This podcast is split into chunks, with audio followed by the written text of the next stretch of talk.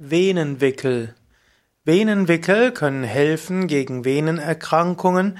Venenwickel bedeutet, dass man um die Unterschenkel etwas drüber drum wickelt, typischerweise ein Tuch, in das ein ja, kaltes Wasser gegeben wird. Darüber hinaus kann man in den Wickel auch Pflanzenextrakte hineingeben, wie zum Beispiel Menthol, Kampfer, Rosskastanie oder auch Alge. Natürlich muss man schauen, dass keine Allergien gegen die enthaltenen Pflanzenextrakte bestehen. Ansonsten können die Venenwickel gut helfen bei bestimmten Venenerkrankungen.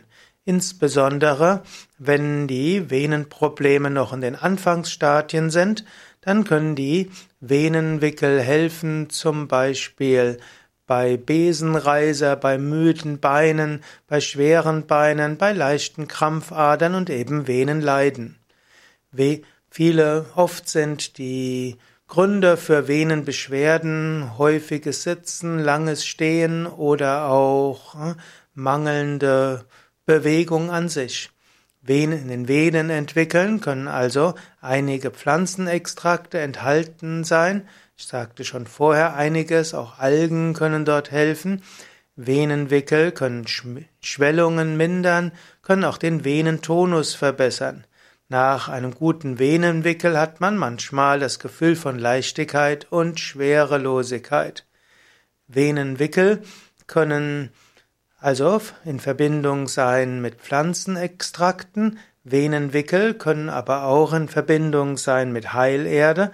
Man kann zum Beispiel Luvos Heilerde hineingeben, man kann auch Fangopackungen und Moorpackungen nehmen.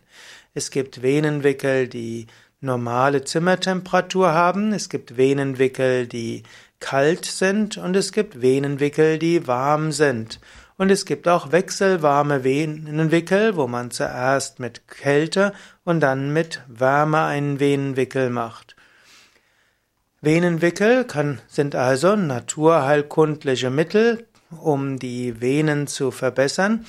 Man kann Venenwickel auch äh, machen in Ergänzung zum Beispiel zu äh, Kneiptreten. Also man geht in ein Becken, kaltes Becken und geht dort mit den Waden durch das Becken hindurch. Die meisten Kurorte haben sogenannte Wassertretbecken und wenn man dort durchgeht, das hilft, die Waden anzuregen. Oder man kann auch wechselwarme Gusse machen, also zum Beispiel Warmguss und Kaltguss abwechselnd, zum Beispiel 60 Sekunden die Waden warm abduschen und dann 60 Sekunden und 20 bis 30 Sekunden kalt und das kann man dreimal abwechseln. Oder es gibt auch das Unterschenkelbad.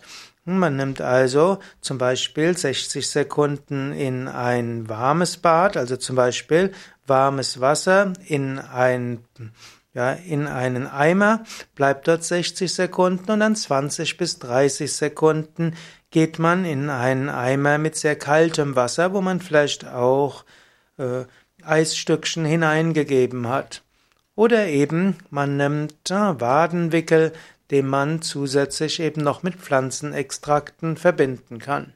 So ist also Venenwickel eine der vielen Methoden, um etwas zu tun gegen beginnende Venenerkrankungen.